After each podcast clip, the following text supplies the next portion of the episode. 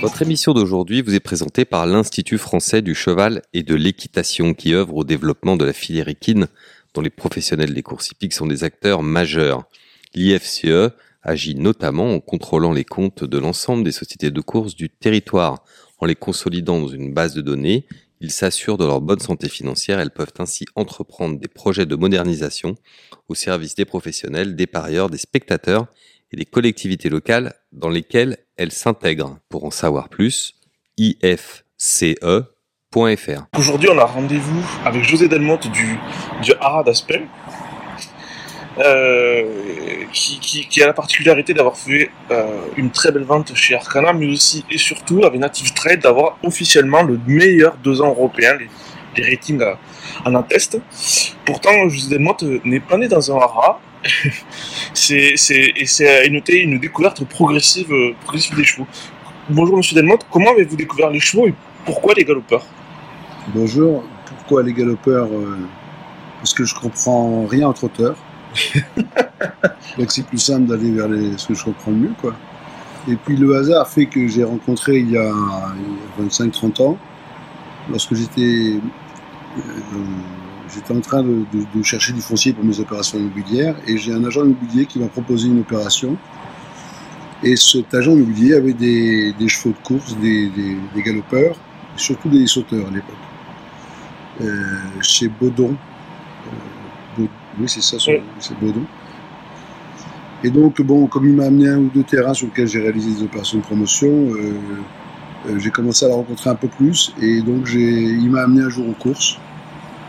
Et surtout un jour à l'entraînement. C'est là où j'ai commencé vraiment à me dire que ça pouvait être intéressant. Et j'ai pris un bout de son cheval. Et tout est parti de là. C'était à quelle période à peu près ça? Dans quelles années euh, environ? Je, je sais pas, moi, ça doit remonter à 25 ans. À peu près. Et euh, vous avez commencé en étant éleveur senso aussi, je crois. Oui, j'ai commencé avec un garçon qui s'appelle Freddy Fisk, qui à l'époque louait les box à Rothschild au Haras d'Heureux. Et j'avais euh, deux très mauvaises euh, pouliches de course, que j'ai eu comme deux très mauvaises poulinières au Haras d'Heureux. Et théoriquement, dans ce cas-là, on est dégoûté, on arrête. Et vous, vous n'êtes pas dégoûté, au contraire, vous avez choisi de vous améliorer. Quoi. Oui, mais ce qui se passe, c'est que j'ai euh, deux enfants, un garçon et une fille, et mon garçon, lui, n'aime pas les chevaux, pas du tout. L'animal ne lui plaît pas. Et ma fille, par contre, elle a toujours été dans les chevaux, le concours euh, complet, euh, surtout même euh, plutôt le dressage, où elle a essayé de, performer, et où elle a rencontré par ailleurs son mari. Et donc, euh, comme ma fille était dans les chevaux, ben, on, s'est impliqués tous les deux. Elle a commencé à me suivre euh, dans, les chevaux de course et dans l'élevage. Et puis, un jour, j'étais en train de réfléchir sur une orientation euh, ou un développement de mes activités. Euh, et j'étais en train de me poser la question entre où acheter une vigne ou acheter un rat, puisque c'était. Et comme ma fille était plus intéressée quand même à l'élevage de chevaux que l'élevage de vin, ben on, a, on a opté pour le hara, on est tombé sur une propriété qui nous a plu et puis on, a, vite, on a vite pris la décision de l'acheter. Parce que euh, un hara, c'est quand même, euh, en termes de développement d'entreprise, c'est une entreprise qui très lourde à gérer et, et à mettre en place. C'est une somme de travail, qui est une somme d'énergie qui est nécessaire pour mettre ça sur, sur pied, qui est colossale. Oui, colossal. Mais vous savez, à l'époque, j'avais un groupe qui avait 1200 salariés. Donc j'avais un peu l'habitude de gérer des grosses affaires. Donc le Hara, c'était une toute petite affaire par rapport au reste. Et vous aviez du temps pour faire tout ça enfin, Non, ça a été la grosse erreur, c'était ça. C'est qu'effectivement, j'avais un peu de moyens pour le faire, j'avais l'expérience pour gérer les boîtes, mais j'avais surtout pas le temps. Donc les quatre premières années, ça a été un fiasco, un échec complet.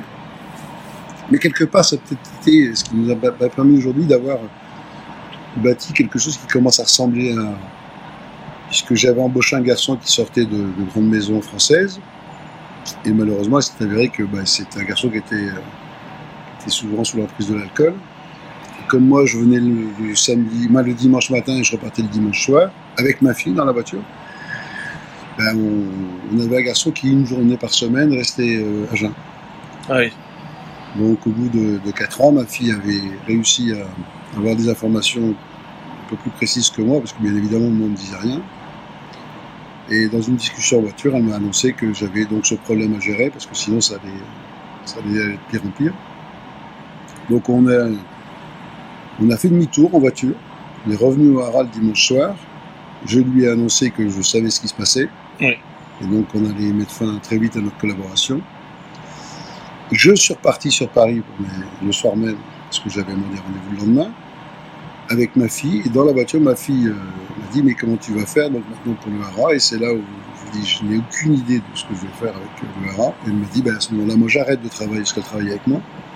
J'arrête de travailler avec toi. Yannick, donc son compagnon de l'époque, est devenu son mari, qui lui était euh, un laborantin pharmaceutique et qui gérait une boîte sur Paris, euh, formulation de médicaments et autres, euh, était dans la voiture et ils ont dit bah, écoute, écoutez, on démissionne tous les deux de nos postes et puis on, on va voir.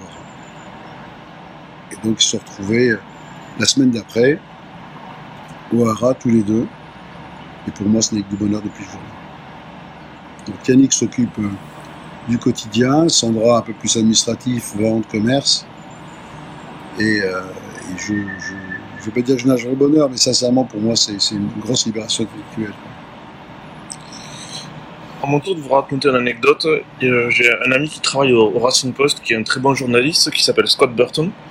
Il me dit J'ai besoin d'une bonne histoire euh, à raconter pour mes lecteurs autour des ventes d'août. J'ai dit Il y, a- une très bonne histoire, très intéressante, celle de José Delmotte, un self-made man qui, a, qui a des résultats. Et il est venu vous voir, il a passé un moment avec vous, il m'a dit effectivement, je suis pas déçu, c'est une histoire extraordinaire. Parce que ce que pas mal de gens savent, et, mais probablement pas tout le monde, c'est que vous êtes un self-made man, vous, êtes parti de, de zéro, même dans, même dans les affaires. Vous savez, moi, je suis du nord de la France. J'ai eu la chance et le bonheur d'avoir des parents exceptionnels qui ont eu 13 enfants. Moi, je suis l'avant-dernier. Il est évident que mon père mineur, il n'avait pas trop de moyens pour me mettre en piste. Et j'ai, euh, très vite été dans, sur le marché du travail. Et il s'est avéré que ben, la première euh, vraie rencontre que j'ai faite, c'est un garçon qui s'appelle Monsieur Bernard Arnault, qui sortait de ses études supérieures et qui, euh, qui reprenait la boîte de son père, qui s'appelait à l'époque euh, euh, Ferré, ben, Ferré Savinel. Et donc on a, j'ai été son quatrième ou cinquième salarié, j'ai commencé donc avec lui, il s'est avéré que très vite ça a fonctionné, je ne sais pas pourquoi, mais j'avais peut-être un petit peu la fibre de l'immobilier en moi, je ne savais pas, mais j'ai découvert un métier qui tout de suite m'a passionné, dans lequel j'avais un peu de facilité. Et puis, ben, au bout d'un an, j'étais devenu son directeur général. Et puis, ça n'a fait que progresser. Mon deuxième employeur, ça a été Bouygues, j'ai repris l'activité Bouygues Immobilier Île-de-France. Et puis, ça, ça, a continué. Et puis, quelques temps après, ben, j'ai créé un groupe qui, euh, qui a très vite atteint des chiffres intéressants. On faisait à près 150 millions de chiffre d'affaires. Et on livrait à peu près 1500 logements par an. Et c'est avéré qu'ensuite, ben, je me suis réassocié avec les Bouygues, cette fois-ci non plus en tant que salarié, mais associé. Et puis on a continué à développer, ça s'est très bien passé, jusqu'au jour où j'ai vendu mon groupe à une boîte qui à l'époque s'appelait la Générale des Eaux. Et euh, où j'en ai pris la tête du pôle immobilier pendant 2-3 ans, mais là c'était l'époque où un dénommé Messier est arrivé, et il y a un petit peu le bazar là-dedans, avec des, des ambitions tout autres que, ce qui existait à la Générale des Eaux, ça, ça a éclaté. Et moi j'ai recréé un groupe qui s'appelle le groupe Cofidim que j'ai vendu maintenant il y a une dizaine d'années MMA. Donc effectivement le fils de mineur, bah, sans grand chose, il, il s'est bagarré, mais je pense que ça, des histoires comme ça, il y en a plein. Et puis j'ai eu un peu de réussite, mais je suis surtout tombé sur des, personnages intéressants et, euh, et j'ai travaillé peut-être un petit peu beaucoup aussi. Et donc, euh, dans cet emploi du temps très chargé que- qu'on imagine qui est le vôtre, euh, il faut une motivation pour les chevaux parce que tout le monde a une motivation différente. Il y a des gens, c'est le côté social, il y a des gens, c'est l'animal, il y a des gens, c'est la passion de créer une entreprise, il y a des gens, c'est l'adrénaline. Certaines personnes, c'est un cumul de différentes choses. Et vous, en fait, dans- qu'est-ce qui vous pousse tous les jours à consacrer du temps aux chevaux et à l'élevage? Parce que vous pourriez, je sais pas moi, l'art, ça pourrait être les voitures, l'art, les voyages, les bateaux. Pourquoi les chevaux? Il y a trois raisons. Sandra, Anna, Amy. Donc Sandra c'est ma fille et les deux autres c'est mes petites filles. Donc aujourd'hui, toute ma motivation, c'est d'essayer de leur transmettre à moyen terme euh, bah, un outil qui, euh, qui, soit le plus beau possible, le plus performant. Et, donc je m'attelle à ça tous les jours en pensant à ma fille en priorité et bien évidemment les deux petites filles derrière. Donc comme c'est la passion de ma fille, je fais tout pour que comme bah, derrière, plutôt que de lui laisser, elle a, bien évidemment essayer de faire en sorte d'avoir un petit patrimoine pour la rassurer, mais je ne pense pas que comme ce soit l'objectif de chacun de rien faire. Donc, euh, elle, euh, avec son mari, ils sont passionnés là-dedans. Donc, mon objectif, c'est vraiment de faire un très beau haras, de laisser quelque chose qui puisse lui permettre de s'épanouir dans un métier qui, qui lui plaît, qui, dans lequel elle est motivée, elle et son époux et mes petites filles. Mais c'est vrai que quand, quand on vous fréquente un petit peu, on voit aussi que vous, vous connaissez, vous suivez super bien, vous avez des avis intéressants sur les étalons, les choses, etc. Donc, la passion, elle est aussi chez vous, je veux dire. Ah oui, non, mais moi je suis passionné. Je, je, ce sujet n'est pas là, mais euh, je suis pas immortel. Hein, euh, effectivement, vous avez raison. Je pourrais me payer un yacht et puis euh, passer le reste de mes jours à me balader dans les plus beaux pays du monde. D'une, je sais pas, je suis, je, suis, je suis, un hyperactif, donc je dois pas être très très bien mentalement et il faut que je travaille, sinon je, je suis pas très bien. Euh, et donc, euh, j'ai un métier depuis très longtemps maintenant, ça fait plus de 40 ans que j'exerce le métier de promoteur immobilier. C'est un métier qui muse un peu actuellement, c'est très, très compliqué. De, la France est devenue un métier, un pays où euh, il y a un certain nombre de fonctionnaires qui passent leur temps à justifier leur rémunération. Et vous avez des, normes européennes, et, nous, Français, on s'amuse à encore euh, alourdir ces normes euh, avec euh, des bureaux de contrôle, des bureaux d'études, des, des obligations techniques qui sont complètement ridicules, euh, ridicules quand on voit ce qu'on fait aujourd'hui en, construction. Et, ça, m'agace. Ça m'agace de voir des, gens certainement euh, potentiellement brillants, qui ont, qui ont 25 ans, qui sont ingénieurs et qui viennent m'apprendre comment on peut monter un immeuble. Moi, ça fait 43 ans que j'en livre tous les jours. Donc c'est un métier qui, qui me passionne toujours, mais qui, me, qui me frustre un peu parce que je, n'ai plus autant de plaisir qu'auparavant. Alors que dans les chevaux, ben ça va, plus je prends du plaisir, plus j'arrive à comprendre ce qui se passe. J'ai euh, ce qui est devenu un ami, qui était mon courtier, euh, c'est Marc, euh, Antoine. Marc-Antoine, on a des discussions des fois un peu âpres, hein, c'est pas toujours facile. Mais il a, essayé aussi de me faire comprendre c'était comment les, les, petits déclencheurs pour arriver à faire des choses bien dans ce métier. Après, j'ai rencontré des gens passionnants. Vous voyez, Julien Hintz à côté de nous, c'est devenu un ami euh, euh, qui également m'apporte beaucoup dans la réflexion, dans nos discussions quotidiennes. Presque tous les dimanches matins, on se rejoint pour aller boire un café et on passe deux heures à passer de parler de chevaux. Bah, des talons, de, tout. Après, j'ai plein d'autres personnes comme ça. Et effectivement, quand je touche quelque chose, j'aime bien être euh, un peu professionnel dans ce que je fais. Donc j'arrive pas à juste venir, investir et puis euh, attendre que ça tombe. Il faut que j'essaie de comprendre et puis si, si je peux essayer de faire un peu mieux tous les jours, je suis content. Et parfois aussi, il faut un peu d'intuition. Un jour, vous êtes allé aux ventes à Newmarket, vous avez acheté une fille de Observatory. Que personne ne voulait. Et est-ce que. Parce qu'en fait, on parle des croisements, mais déjà, avant les croisements, il faut acheter une jument. Expliquez-nous ce jour-là, qu'est-ce qui vous a plu chez, chez cette jument Qu'est-ce qui, pourquoi celle-là? Il y en avait quelques milliers au catalogue. Mmh. Comme tous les ans. Vous savez, je parle d'un principe simple. Depuis le temps que je suis dans les courses, euh, et particulièrement dans mon élevage, on me dit que le meilleur élevage au monde, c'est Jutmont. Donc par principe, mais ils vendent des chevaux. Je me dis, on me dit que c'est les meilleurs élevages du monde. Pourquoi voulez-vous que j'aille chez un petit éleveur qui n'a aucune réussite acheter une poulinière, même si elle a un beau papier? Alors que par ailleurs, juste à côté, dans le box d'à côté, il y a le meilleur éleveur du monde qui vend également des, produits à peu près similaires. Bah, je, préfère aller chez les premiers que chez les centièmes. Donc je, régulièrement, tous les ans, je vais voir euh, les ventes de, de Tattersall et particulièrement les ventes de Jutmond, ce qui est plus embêtant parce que c'est elle qui passe le dernier jour le soir et donc ça m'oblige à rentrer avec Marc à des heures indures pleine nuit alors que j'ai bien d'autres choses à faire. Mais voilà, j'ai donc euh, depuis quelques années, pris cette, cette habitude d'aller voir cet élevage exceptionnel. Cette pouliche, elle était très bien née.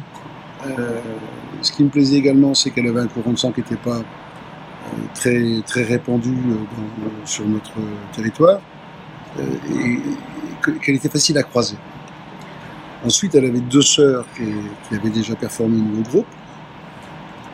Donc je vois pas, elle n'était pas, elle n'avait pas couru. Elle avait deux propres sœurs qui étaient, qui étaient gagnantes de groupe. Donc je- pour moi, c'était vraiment les- tous les atouts qui étaient pointés pour, euh, pour les acheter. Alors moi, je voudrais quand même préciser une chose, parce que je l'ai acheté 65 000 guinées ou 60 000 guinées. Et il n'y a pas longtemps, quelqu'un m'a dit, dans une interview, euh, c'est pas cher. Alors, effectivement, c'est- j'ai pas été obligé d'aller à la banque demander 60 000 guinées pour l'acheter. Mais c'est quand même déjà beaucoup d'argent. Parce que quand vous achetez une poulinière à 60 000 guinées, en plus qui était Médène, il faut déjà l'entretenir pendant près d'un an, ensuite il faut la faire saillir. Oui. Après, il faut, ben, vous imaginez tous les frais que ça engendre. Après, il faut attendre que le poulain naisse, avoir la chance que ça se passe bien. Euh, ensuite, il faut la ressaillir. Et seulement ensuite, vous pourrez passer le premier produit. Donc, c'est pas 60. Vous multipliez par 2, par 4, en fonction du prix euh, Oui, oui. des saillies que vous allez choisir. Donc, c'est toujours de gros investissements. Et 60 000 euros, ou 60 000 guinées, c'est beaucoup d'argent.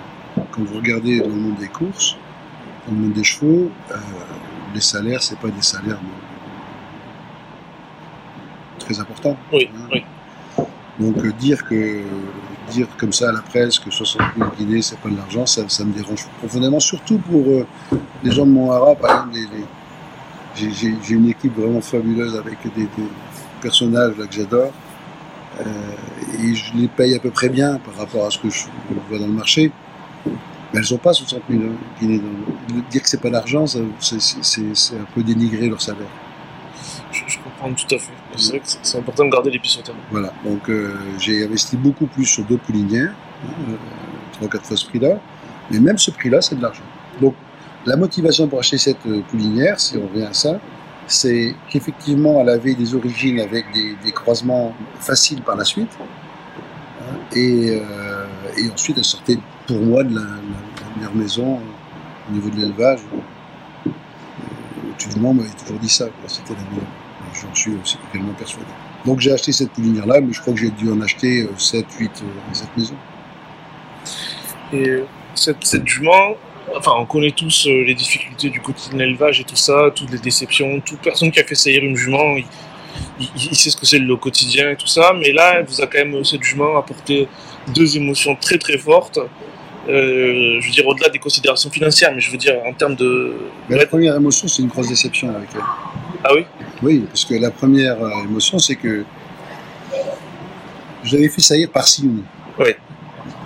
Et donc, elle m'a fait une pouliche, première année, tout en début janvier, qui était exceptionnelle. Et le fait est que j'étais là, parce que c'était un week-end, donc j'étais pas à Paris, j'étais au Hara, et j'ai assisté à la naissance. Oui.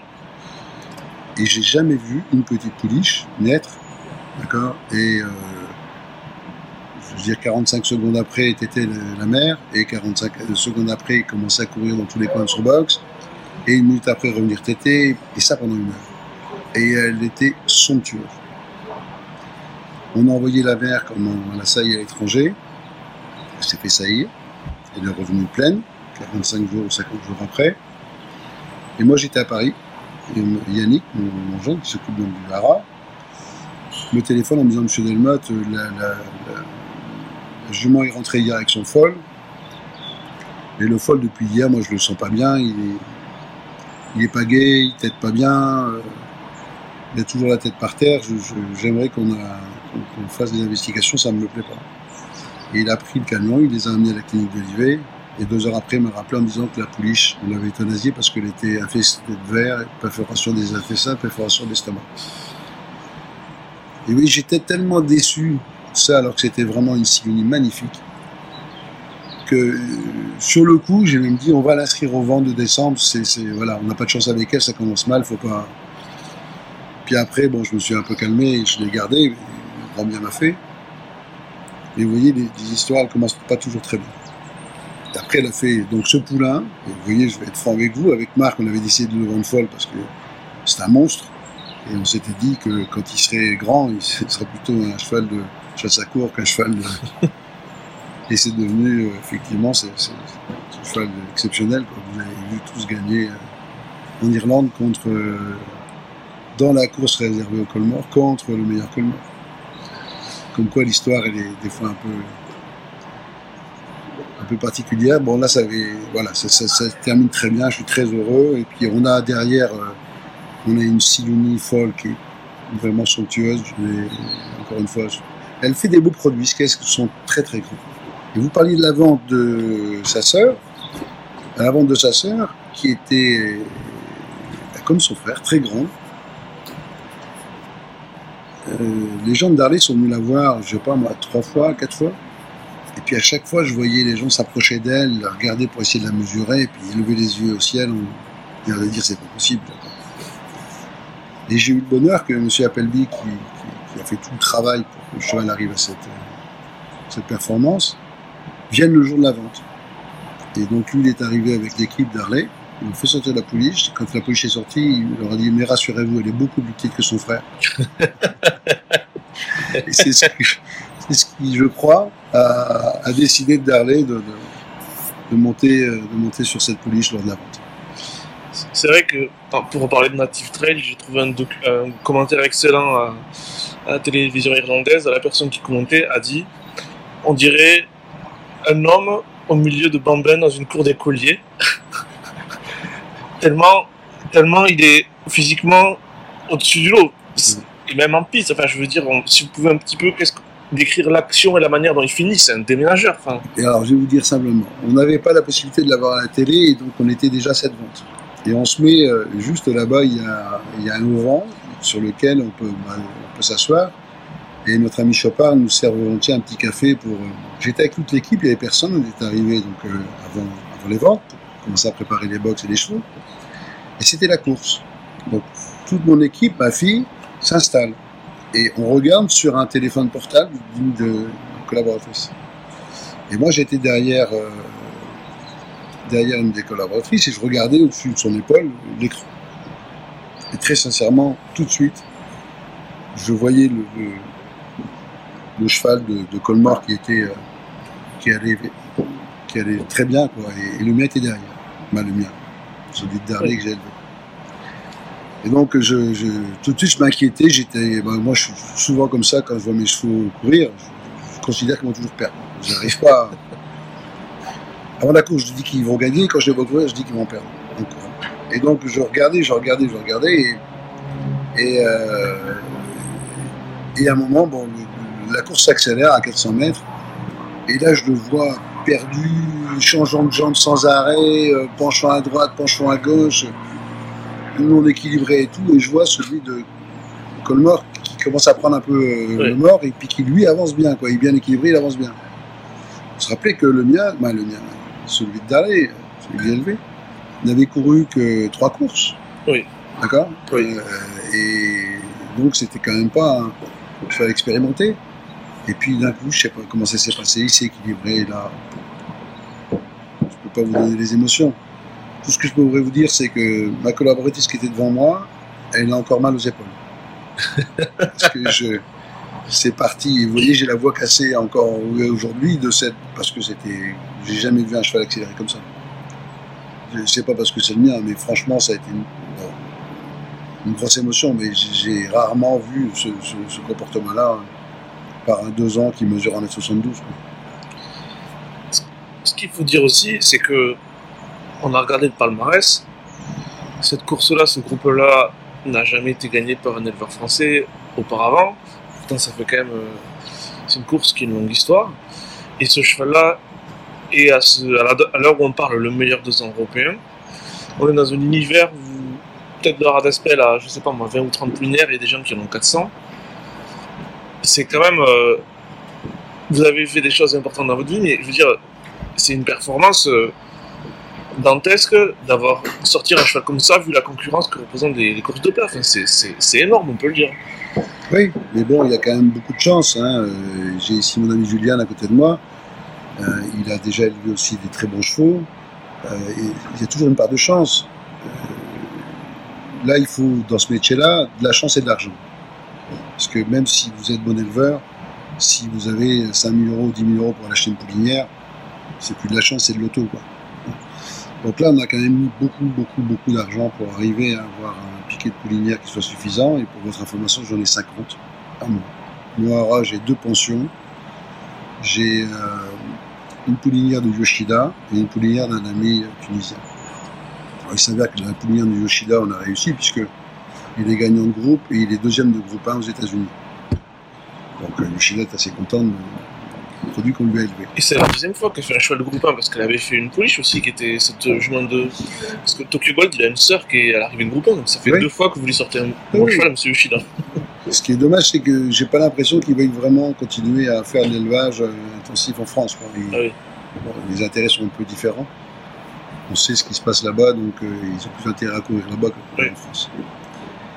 Donc il y a une part de chance. Euh, il y en a beaucoup d'autres qui ont déjà réussi. Oui. Mais, je reconnais que je n'ai jamais investi autant d'argent pour gagner si peu. Quoi. Hein, là, ça fait 15 ans que j'ai cette Fouara. Très honnêtement, ça fait 15 ans que je mets au bout tous les ans pour arriver à, boucler le, bilan. Donc c'est quand même très lourd. Euh, on, va, on, va, y arriver.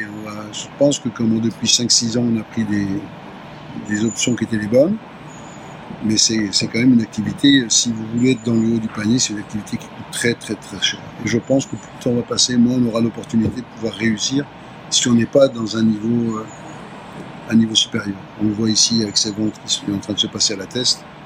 On l'a vu au mois d'août. Euh, quand vous regardez un peu avec du recul, euh, on s'aperçoit qu'il y a de moins en moins d'acheteurs français. Euh, et les, les étrangers ne viennent pas vous acheter comme un cheval pour pour faire un handicap, euh, éventuellement passer les stops. Ce qu'ils veulent, c'est le top. Donc il faut être dans ce niveau-là pour réussir. Pour être à ce niveau-là, il faut investir beaucoup d'argent. Nous, on a investi beaucoup d'argent à tort au départ. Ça m'a fait perdre 5-6 ans. Après, on a continué à investir un peu plus. Et, là, peut-être euh, avec une réflexion un peu plus importante. Là, je, au départ, je, je, peut-être cru capable de faire avec n'importe quoi des chevaux de course. Aujourd'hui, je vois qu'il faut vraiment avoir une matière de base beaucoup plus, sélectif. Donc, euh, on a, moi j'ai 50 poulinières aujourd'hui à moi, à Noara. Il y en a 15 euh, qui, méritent vraiment de, on y consacre de l'argent, des moyens et du temps. Et pour le reste, j'en parle à l'instant avec mon ami Juliane, euh, je pense qu'il faut, faut, arrêter ce type d'élevage on n'a plus le choix aujourd'hui. C'est comme, je parlais tout à l'heure de la, construction, aujourd'hui, fut un temps quand on construisait euh, sans isoler, sans, avec des fenêtres à simple vitrage. Est-ce que vous imaginez encore aujourd'hui qu'on puisse construire dans ces conditions-là? Non. Donc fut un temps, on pouvait élever des chevaux de course avec un, étalon à 1000 euros, à 1000 francs et une poulinière qu'on avait ramassée dans le champ sortant des courses, pété parce qu'elle n'en voulait plus. Ben, je pense que c'est la même chose. On est obligé de faire de la qualité, comme on fait dans la promotion, on est obligé de faire de la qualité dans chevaux. Et donc ça va coûter de plus en plus cher. C'est là où c'est un peu dangereux, parce que ben, si ça coûte de plus en plus cher, il faut les vendre de plus en plus cher. On n'a déjà pas beaucoup d'acheteurs en France. Donc euh, on aura de plus en plus de mal à les vendre. Justement, là, vous avez devancé mes questions et abordé le sujet crucial, en fait, le, là, les, éleveurs français viennent de vivre un week-end extraordinaire, etc. Enfin, en Irlande. Euh, c'est exceptionnel. Quatre étalons français qui ont battu les étalons irlandais et anglais. Euh. Et, Julian Lins, qui est, euh, qui, qui est à nos côtés, a élevé pour un client allemand un cheval qui a gagné groupe 2 et qui avait déjà gagné groupe là-bas. C'est quand même magnifique. Ça arrive pas. Dans l'histoire de l'élevage français, ça faisait un moment que ça devait pas être arrivé. Et l'immense question que posent toutes les ventes de milieu de marché, comme celle, on a la test actuellement, mais comme l'avait de Darkana, etc c'est l'avenir des courses, c'est créer des, créer ou générer des propriétaires. Et on voit qu'il y a des gens dans le haut du panier, je sais pas moi, les, sportifs actuellement, euh, euh, euh, Monsieur Gillier qui, qui est un cheval propriétaire éleveur. Mais vous, votre regard de chef d'entreprise et de gens qui avaient une vie, bien sûr, à côté des courses, etc. Quel est votre regard sur là, sur le, la, entre guillemets, la faiblesse du propriétariat, propriétariat français? Moi, je crois d'abord, c'est oh, j'ai plein d'anecdotes qui pourraient vous, schématiser un petit peu ça, mais je crois que les gens des courses sont, très refermés sur eux-mêmes. Il y a des vieilles familles qui, s'imaginent, vous savez, l'institution, la, la référence, qui sont un petit peu hautains, très distant par rapport aux gens qui arrivent. Il y a donc un, peu de snobisme qui, qui nuit fortement, croyez-moi. Parce que moi, je suis arrivé là-dedans, ils ne le savaient pas.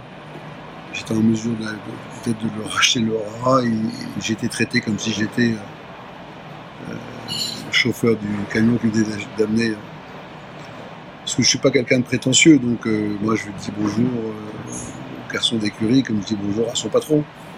Et donc on a peut-être cru que et, là j'ai vu qu'il y avait un snobisme, qu'il y avait vraiment un, faut pas dire un dédain, un peu fort, mais voilà, qu'il y avait la castre des gens qui étaient là, issus de ce métier-là, voire euh, issus du père qui lui-même était issu de son père, qui était dans les chevaux depuis 4-5 générations. Et il aurait presque fallu que je sois issu de ça pour faire partie du, cercle. Donc ça, c'est un point important, je le dis. Et, en plus, dans ce monde-là, ben, euh, je sais pas, les gens, ils ont peut-être été euh, éduqués comme ça, mais bon, bonjour, au revoir, serrer la main, encourager, tout ça, c'est pas quelque chose qui est normal. J'ai l'impression que on marche sur les pieds sans vous saluer. on le voit tous les jours et, sincèrement, je trouve ça regrettable avec certains entraîneurs exceptionnels hein, en France. Pas bien de citer son nom, chacun le connaît. se permettre d'avoir un comportement comme ça, c'est inadmissible. Inadmissible. Pourquoi je veux dire, Pourquoi être aussi. C'est presque dénigrer les gens. Ça, je trouve ça inadmissible. Alors après, on me dit, mais avec ces équipes, c'est pas comme ça, peu importe. C'est l'image qui véhicule et on dit que c'est le premier. Ben, pour moi, c'est ça premier handicap, c'est celui-là. C'est que les gens sont un petit peu dans un monde, un monde à part.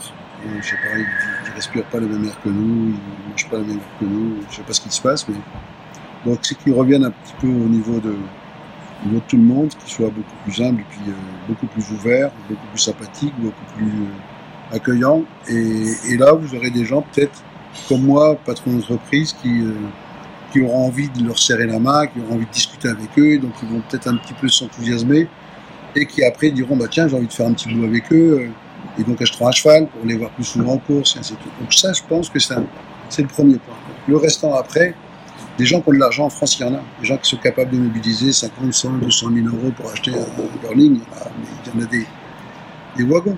C'est pas un sujet. Euh, moi, je me souviens, il y a 12-13 ans, je suis allé avec un ami qui est, multimillionnaire, donc il n'a aucun problème. Il sortait du casino tous les ans, il dépense et il perd entre 4 et 5 millions par an, mais c'est son plaisir, il les a, il les perd.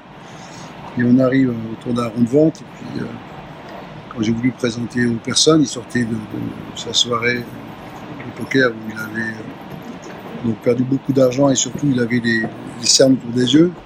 Il était habillé en short, et quand j'ai voulu le présenter, il ne m'a même pas dit bonjour parce qu'il ne semblait pas grand-chose, c'est vrai. Et c'est un, garçon qui voulait acheter avec moi pour me faire plaisir un cheval et qu'on s'amuse à deux. Donc ça, vraiment, j'insiste là-dessus. Je pense que les gens, il faudrait qu'ils soient un peu plus humbles, euh, plus, plus, corrects, presque, je dirais, avec, euh, avec le, monsieur tout le monde qui arrive dans la cour, parce que ce monsieur tout le monde, même s'il est en short, il peut être multimillionnaire et pouvoir euh, se passionner pour ce sport parce qu'il a un copain dedans et donc de ce fait-là acheter à terme des chevaux. Il y a beaucoup de gens qui ont de l'argent en France, c'est pas la peine de toujours croire qu'il n'y a que les étrangers qui peuvent le faire. ce qui serait bien, c'est les obtenir ces gens en France parce que ils feraient courir en France. Hein, euh, nous, nos beaux poulains, euh, ça part à l'étranger hein, tout de suite parce que commencer à acheter par des gens pour l'étranger. Et ensuite, il y a peut-être une promotion différente à faire. Euh, quand on, moi, je trouve que les agences de vente font un boulot exceptionnel. Hein. On est aujourd'hui quand même, ils essaient d'accueillir le maximum de gens, ils font du recrutement et tout, mais on a l'impression qu'ils recrutent des gens qui sont déjà inscrits au palmarès. Vous voyez, c'est presque. Vous êtes journaliste typique, c'est à vous qu'on va vous envoyer les messages. Les messages, vous n'avez pas besoin de les avoir, vous êtes déjà dans le truc, vous, vous connaissez peut-être l'information avant même qu'on puisse la diffuser. Donc, euh, me dire à moi, monsieur Delmotte, tiens, on fait une vente et tout, ben, c'est pas la peine. Je le sais, puisque je, vais, je, m'intéresse au business, donc je, vais le savoir. Il n'y a pas une vraie communication vers des gens qui sont néophytes et qui, euh, c'est pas compliqué de cibler ces gens-là, néophytes et qui ont quelques moyens. C'est pas compliqué de les cibler. J'ai pas l'impression qu'il y a vraiment une communication très axée là-dessus. Alors, certes, les agences de vente, vous venez de le dire, je le confirme, font un bon boulot, mais je ne suis pas sûr que les cibles choisies par les équipes marketing soient les bonnes cibles. Aller voir un professionnel pour l'intéresser à ça, c'est pas la peine. Hein, il, est dedans. L'éleveur, Julien Hine, c'est pas la peine de lui donner les dates de vente. Il regarde le catalogue des dates de vente le 1er janvier quand ils sortent. Euh, parler des étalons, c'est pas la peine. Il va prendre tous les étalons, il va les scruter les uns après les autres, tous ceux qui rangent les nouveaux et les anciens, il va regarder l'histoire, les performances.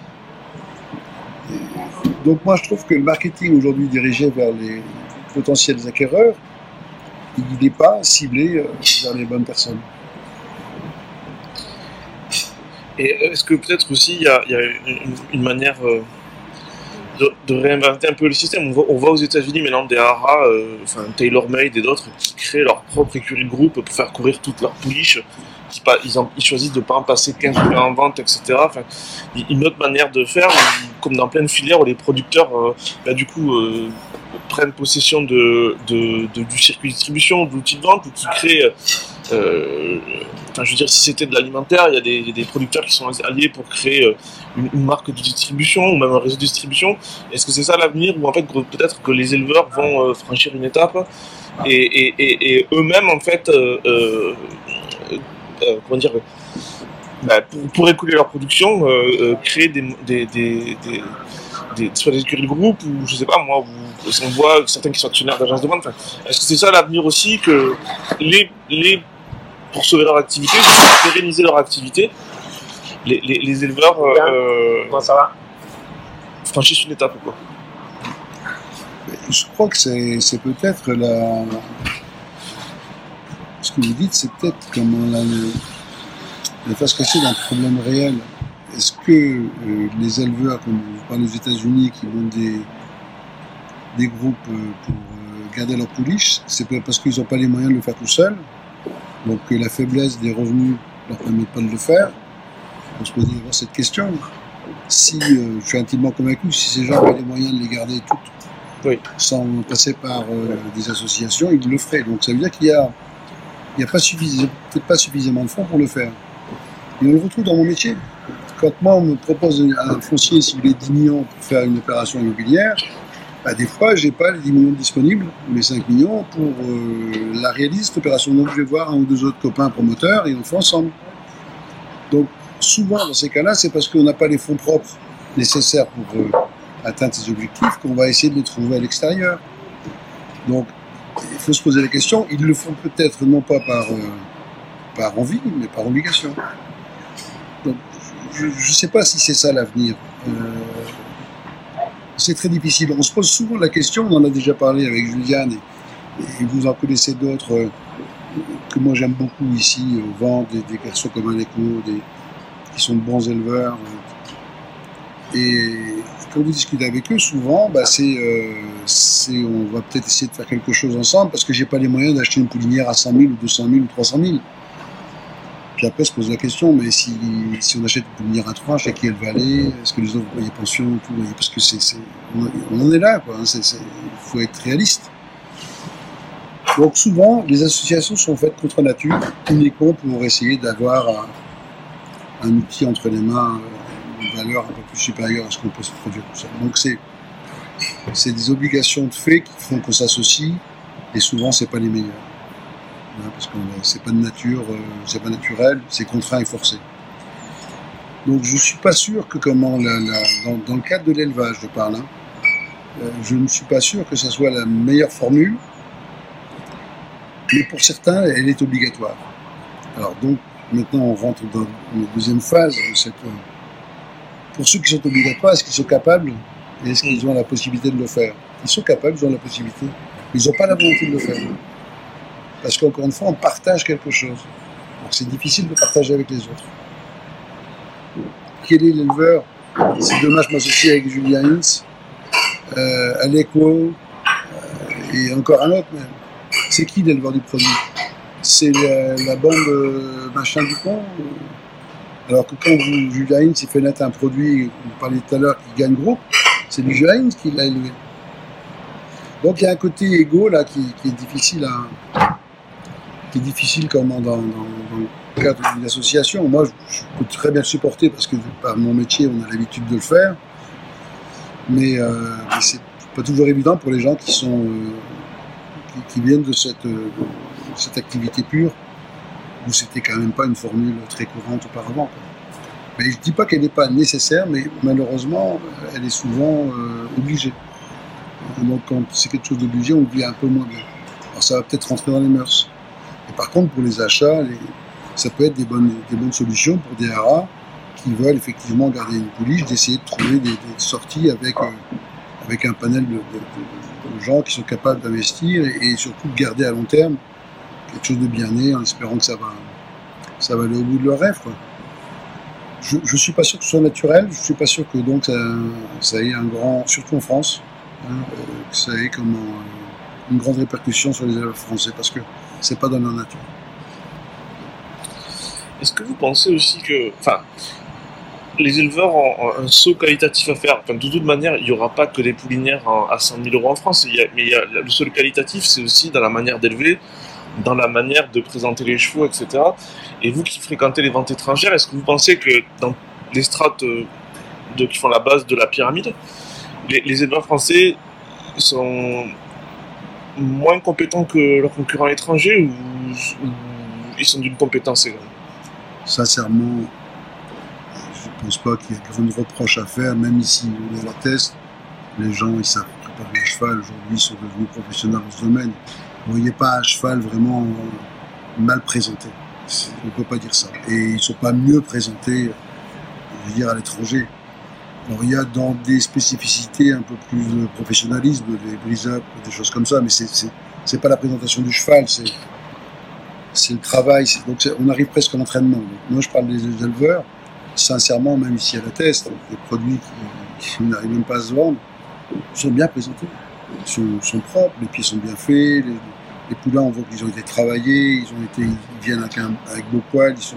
Non, non, non, faut, faut pas dénigrer les éleveurs français, bien au contraire. Moi, je trouve qu'il y a eu une grosse évolution dans la préparation des chevaux pour l'ensemble des éleveurs. il y a toujours une ou deux exceptions, mais, mais globalement, on n'a pas à se plaindre et on n'a pas de cours à prendre des, des, éleveurs étrangers. Comme moi, je veux vendre à l'étranger, je vois pas des chevaux plus beaux, plus ceci, plus cela que ce qu'on fait ici en France. Et ici à la thèse, qui ne pas une vente, hein, vous voyez les difficultés, on va parler si vous voulez, mais ici à la thèse, moi j'ai pas vu de, un éleveur qui est venu avec quelque chose de honteux à montrer. Quoi. Est-ce que, que euh, euh, vous pensez aussi que l'évolution qui, doit s'opérer, c'est aussi un changement de, la relation client, entraîneur, propriétaire? Est-ce que, les entraînements français est en retard dans cette relation qu'il a avec son client, qui est quand même avant tout là pour se faire plaisir et prendre du plaisir. Moi, j'ai mis 20 ans à me faire des copains qui sont devenus des entraîneurs. Mais auparavant, j'étais client d'entraîneurs qui étaient propriétaires de mes chevaux. C'est-à-dire que quand vous donnez un cheval à un entraîneur,